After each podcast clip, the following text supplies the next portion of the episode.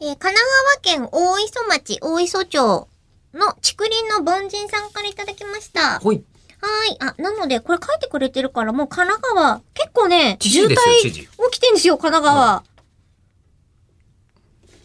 竹林の、あの、神奈川県は一番人が多いので、あ、もともと書いてあえっーたの。書いてあります。はい。あ、失礼しました。ははいい。えー、のちくりの凡人さんでございます。はい。えー、5月14日、ずいぶん前ですけれども、えーこの更新の回で私のメールをヨッピーさんに読んでいただきました。メール読まれるのは初めてだったので、動揺しました。同様ね。 送っておいてうっ動揺っていうのも。ありがたいえ、です。 1回3分の内容で読まれるのが自分のメールだけってすごく贅沢ですね、と。そうお考えいただけますか。ありがとうございまいや、す。こちらこそ。えーところで、お二人は、蛇腹談義ご存知ですかえーチャランポランタンの小春さんが YouTube でなさっているアコーディオンについての動画シリーズへえ。なんですかが、なんとなく口を開く的な要素を感じました。このシリーズの影響か、アコーディオンが売れているようです。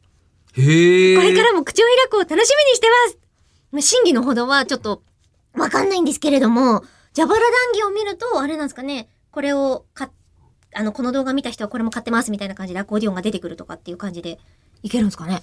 あの、アフィリエイトから、その動画、あの動画とともに広告が。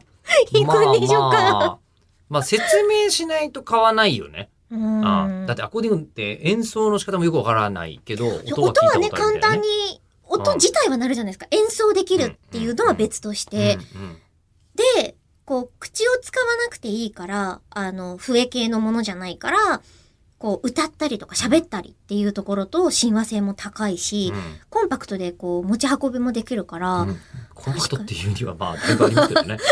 うん、でも結構ね、持ち運びにもこう、適してるじゃないですか。うん私前、木琴担いでたので、は重さ的には、えちょこういうちのょもち同ょじぐらいかなちょと。っと待ってちょっと待って木琴担いでいたって人ってあ、担いでました。担ぐっていうか、いや担私ほとんぐどだと背負うみたいなイメージじゃないですか。リュックサックみたいえに。えええあお腹のところにくっつけるんですよ。あのあのリュックサック、ま満ごめんなさいごめんなさいごめんなさい。員電車に乗るときに前にこう、ブルッとわかり回ますんすでよす。今わあかりのました感じでここに木琴がつくんです。ああの小敵隊とかやってたってことそうですかそうそうそう。それから言って、順番が 期待で木琴を担いで担いで、木琴を担いで練り歩いておりました。歌っ練り歩いて歌ってはいなかった。てはなかったです。木琴を担いで練り練り歩いていたん練でり歩すいかて。ました。はあで、結構その、えっと、あれあれ、鉄筋じゃなくて。鉄筋もいました。鉄木琴筋はね、木琴グロッケンって呼ばれてああ、そ結うなん構こかう縦にありますね。しているのが多いんんですけうんど、まあの、一人ぐらいしかパートがいないんですよ。あそうだだよからね、ね。間違えられない責任感がすごい。間違えると目立つ。わかる。まあそうすねぐわかる。ただ、、木琴だから、ちょっと音がね、抜けないんです。じゃあ、あの気がつモかれコンってなるから。なるほど。で木琴売れるかね。え私買いましたよ。あ、そっ